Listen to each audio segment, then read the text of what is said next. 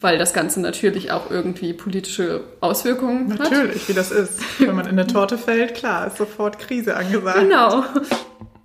Das musst du sehen. Die Cinema Hausaufgabe mit Lisa Schwarz und Caroline Streckmann. Hallo und herzlich willkommen zur 42. Folge von Das musst du sehen. Wir haben mal wieder geglotzt und äh, natürlich sage ich wir, denn ich habe es nicht alleine getan. Meine liebe Kollegin Caro sitzt hier wieder mir gegenüber. Hallo Caro. Hallo Lisa.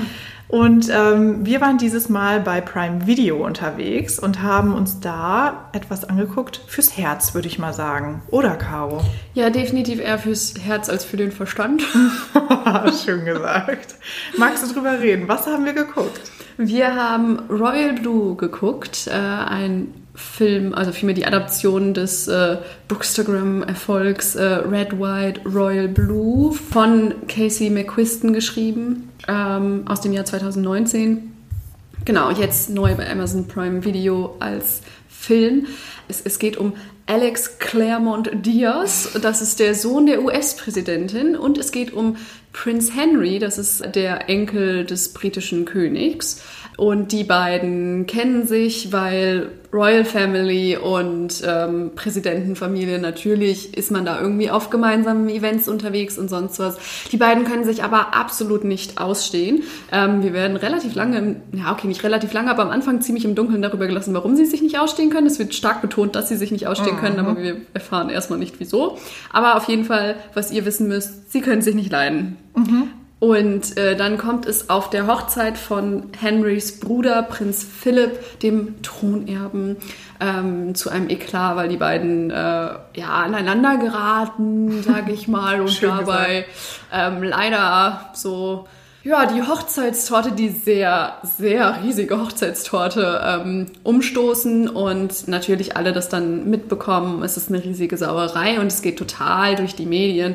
Und damit, damit die politische Lage in den Griff bekommen wird, die weil das Ganze natürlich auch irgendwie politische Auswirkungen natürlich, hat. Natürlich, wie das ist. Wenn man in eine Torte fällt, klar, ist sofort Krise angesagt. Genau. Ähm, genau, und um das in den Griff zu bekommen, damit weder äh, England noch die USA vor einem politischen Desaster stehen, müssen die beiden den Medien vorspielen, dass sie sich in Wahrheit total gerne mögen, dass sie beste Freunde sind.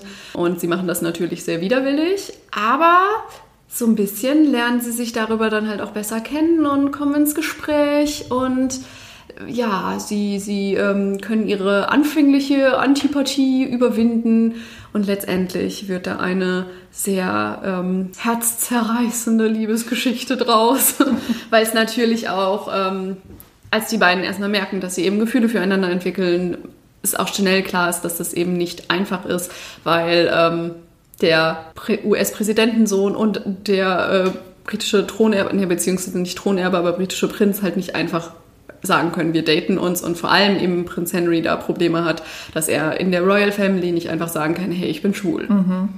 Ja, genau das ist eigentlich auch der Hauptkonflikt, würde ich sagen. Mhm. Ne? So dieses ähm, Coming Out, was einfach nicht stattfinden kann mhm. vor aller Augen und vor allem nicht mit Blick auf die britische Monarchie. Ja, weiß nicht, wie hat er dir gefallen, Caro? Ja. Lange Pause. Also ich muss jetzt sagen, ich habe ich hab das Buch auch nicht gelesen. Ich jetzt, kann jetzt keine Vergleiche ziehen. Ich kann jetzt nicht sagen, ob das Buch irgendwie richtig gut ist oder sonst was.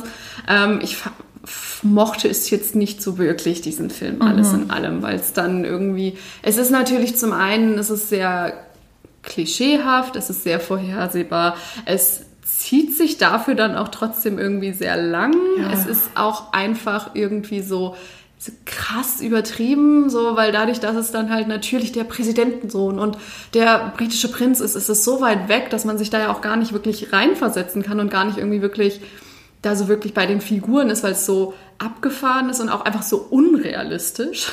Mhm. ähm, ja, und es ist halt auch einfach in der ganzen Machart nicht unbedingt so, so besonders gut ähm, und trotzdem hatte ich so den Eindruck, ein bisschen süß ist es halt trotzdem irgendwie. so diese ganze Beziehung, die sich zwischen den beiden entwickelt. Mhm. Und es ist so so ganz habe ich das auch nicht verstanden, warum ich es dann trotzdem, weil, ne, weil wie gesagt, es ist dadurch, dass es so übertrieben ist und sonst was, ist es halt sehr weit weg und es, es ist mir auch schwer gefallen, mich mit den Figuren zu identifizieren und trotzdem so am Ende zwischendurch sitzt man da und denkt sich so, oh, ach Mann, die Armen und sowas, so ein bisschen fühlt man dann halt trotzdem mit.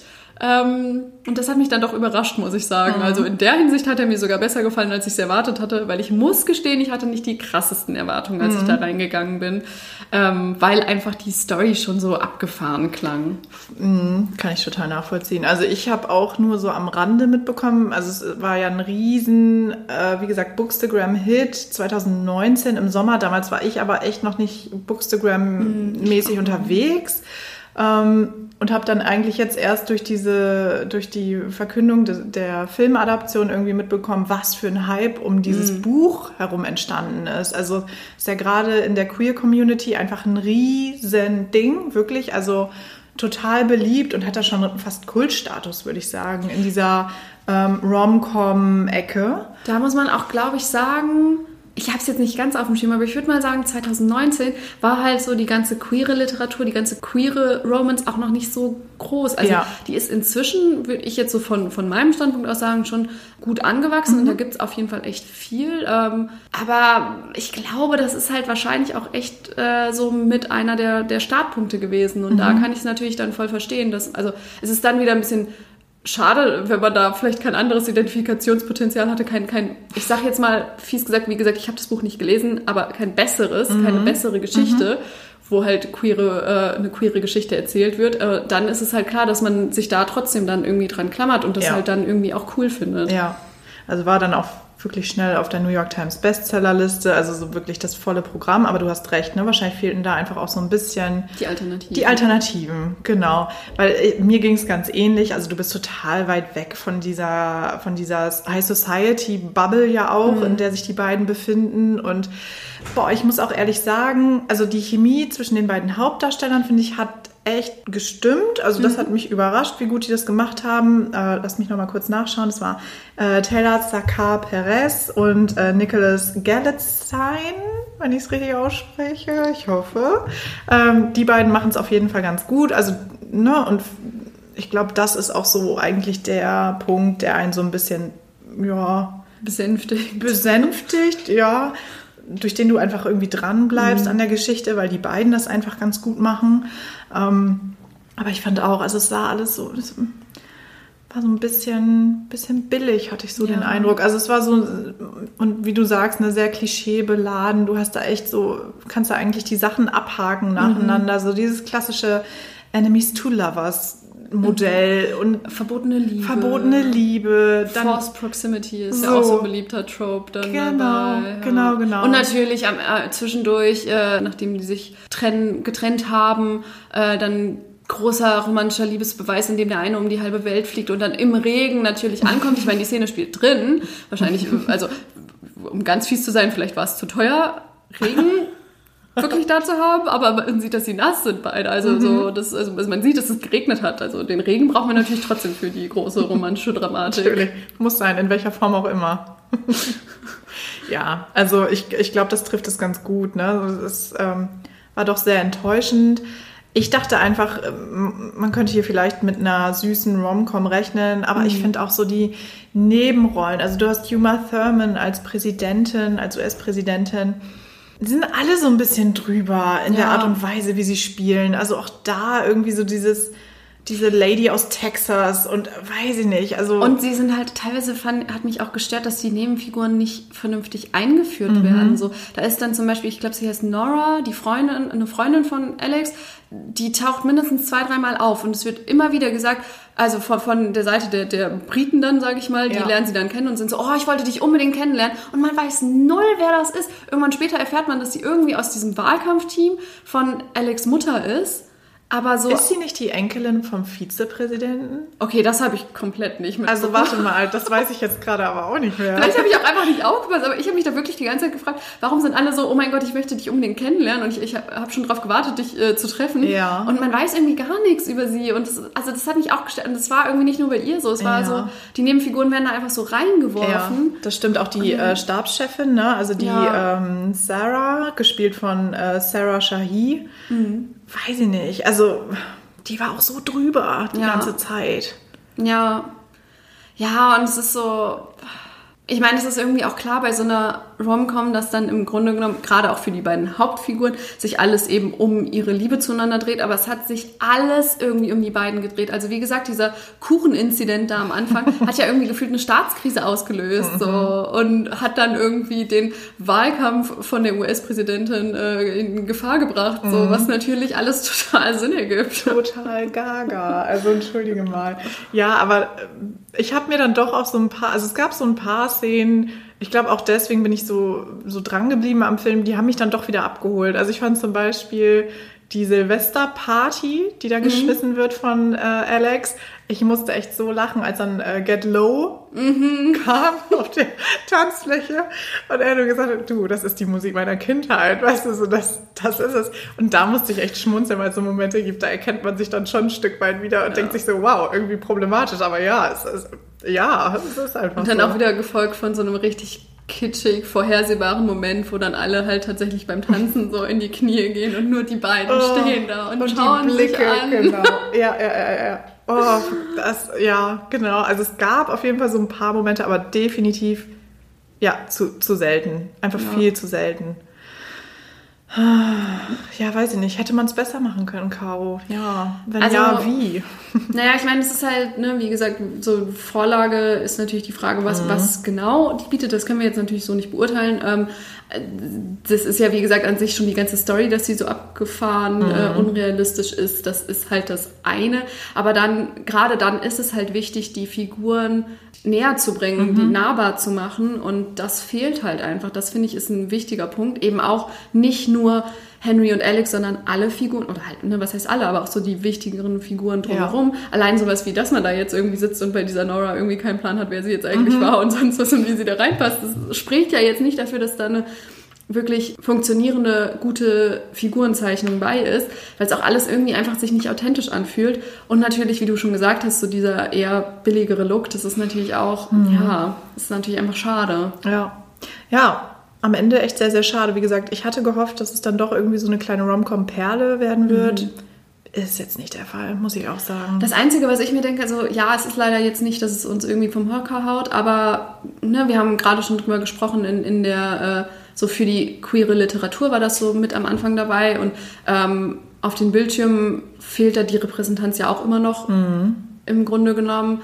Ähm, und da kann man ja dann einfach nur hoffen, dass es trotzdem so irgendwie einfach ein weiteres äh, Element ist, was da so Dinge ins Rollen bringt, dass man da einfach mehr queere Stories auch zu sehen bekommt. Nee, definitiv finde ich auch. Wobei man da auch viel, viel mutiger hätte sein können. Ja, ne? ja, also gerade so bei den Szenen, ähm, bei den Sexszenen Mhm. zum Beispiel, denke ich so, ja, Leute, traut euch doch mal ein bisschen mehr und Mhm. schwenkt. Also dann ist die Kamera natürlich ganz schnell wieder quasi Mhm. am Schwenken.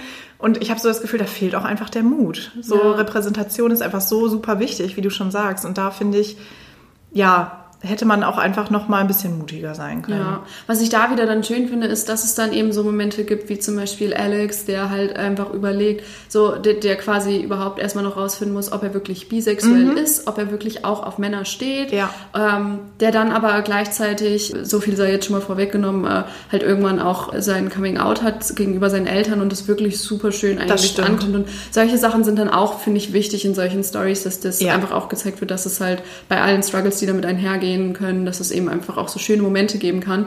Und ja, im Grunde genommen auch, wo du die Sexszenen angesprochen hast, wenn Alex einfach zu Henry auch sagt, ich Mhm. habe keine Erfahrung mit Männern, das, das ist wieder was, das ist authentisch. Da, Ja. da finde ich, guckt man das und denkt sich dann nicht, ah, okay, es ist der Präsidentensohn und der, der Mhm. Prinzen, der, der Prinz, sondern so, das ist einfach was, da sind es dann einfach nur zwei Menschen. Ja. So, das ist halt irgendwie dann, da klappt es dann mit der Authentizität. Ja. Also vielleicht es mehr von solchen Ansätzen gebraucht Ja. in der ganzen Story. Ja, ist einfach schade, ne? Das stimmt.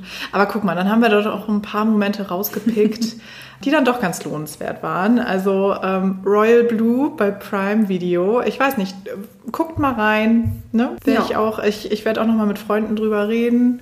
Aber ich muss sagen, war doch so, ja doch, es war doch enttäuschend. Ich bleibe auch dabei, tut mir leid. Ja, also so wie ich es raushöre, würde ich sagen, wahrscheinlich was für dich enttäuschender als für mich, weil ich halt mit, an, also mit schon niedrigeren Erwartungen reingegangen ja. bin, muss ich einfach sagen. Aber ja. ich weiß auf jeden Fall, was du meinst. So, es hätte, man hätte einfach echt mehr draus machen können. Mhm. Das ist so der Eindruck, der dann da am Ende bleibt. Aber ähm, trotzdem äh, bin ich dankbar für diese Hausaufgabe, weil es war ja trotzdem äh, ganz schön, da mal reinzugucken und da jetzt so schön drüber reden zu können, was einen dann daran vielleicht dann doch gestört hat und was man anders sich gewünscht hätte. Immer wieder gerne. Das Caro. muss ja auch mal sein.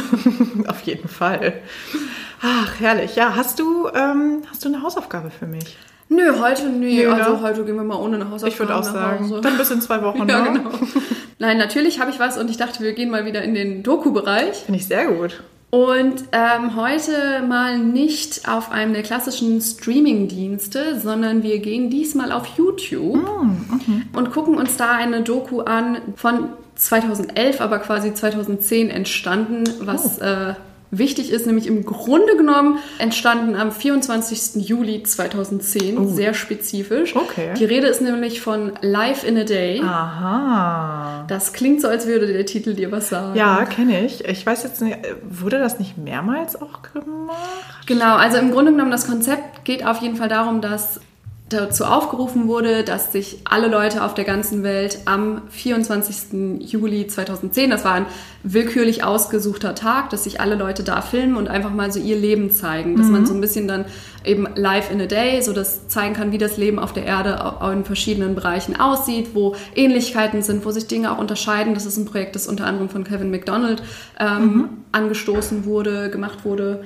Und ähm, genau, das äh, fand 2010 halt statt zum ersten Mal. Und es gab dann tatsächlich äh, zum zehnjährigen Jubiläum äh, ein Revival, nämlich 2020 inmitten der Corona-Pandemie. Ja, genau. Ich weiß nicht genau, um ehrlich zu sein, ob dieses ähm, Revival geplant war im Sinne von zehnjähriges oder ob es tatsächlich mehr daraus entstanden ist, ey, wir zeigen jetzt mal einen Tag im Leben äh, mitten in der Corona-Pandemie, was aber auf jeden Fall ähm, auch ein sehr spannendes mhm. Projekt ist. Cool, genau. finde ich sehr gut. Ich freue mich drauf. Gucke ich mir gerne an. Also bei YouTube sagst du, ja? Bei YouTube, genau. okay. Ich bin da auch mal sehr gespannt, den nochmal anzugucken. Ist jetzt bei mir auch schon eine Weile her. Deswegen, ähm, ja, bin ich sehr gespannt, was wir da so sehen und wo wir dann in zwei Wochen drüber sprechen möchten. Das machen wir, Caro. Finde ich gut. Alles klar. Dann, ähm, ja, gehe ich, mal, geh ich mal los und, und äh, guck mir das an. Und wir hören uns in zwei Wochen. Bis in zwei Wochen. Tschüss. Ciao.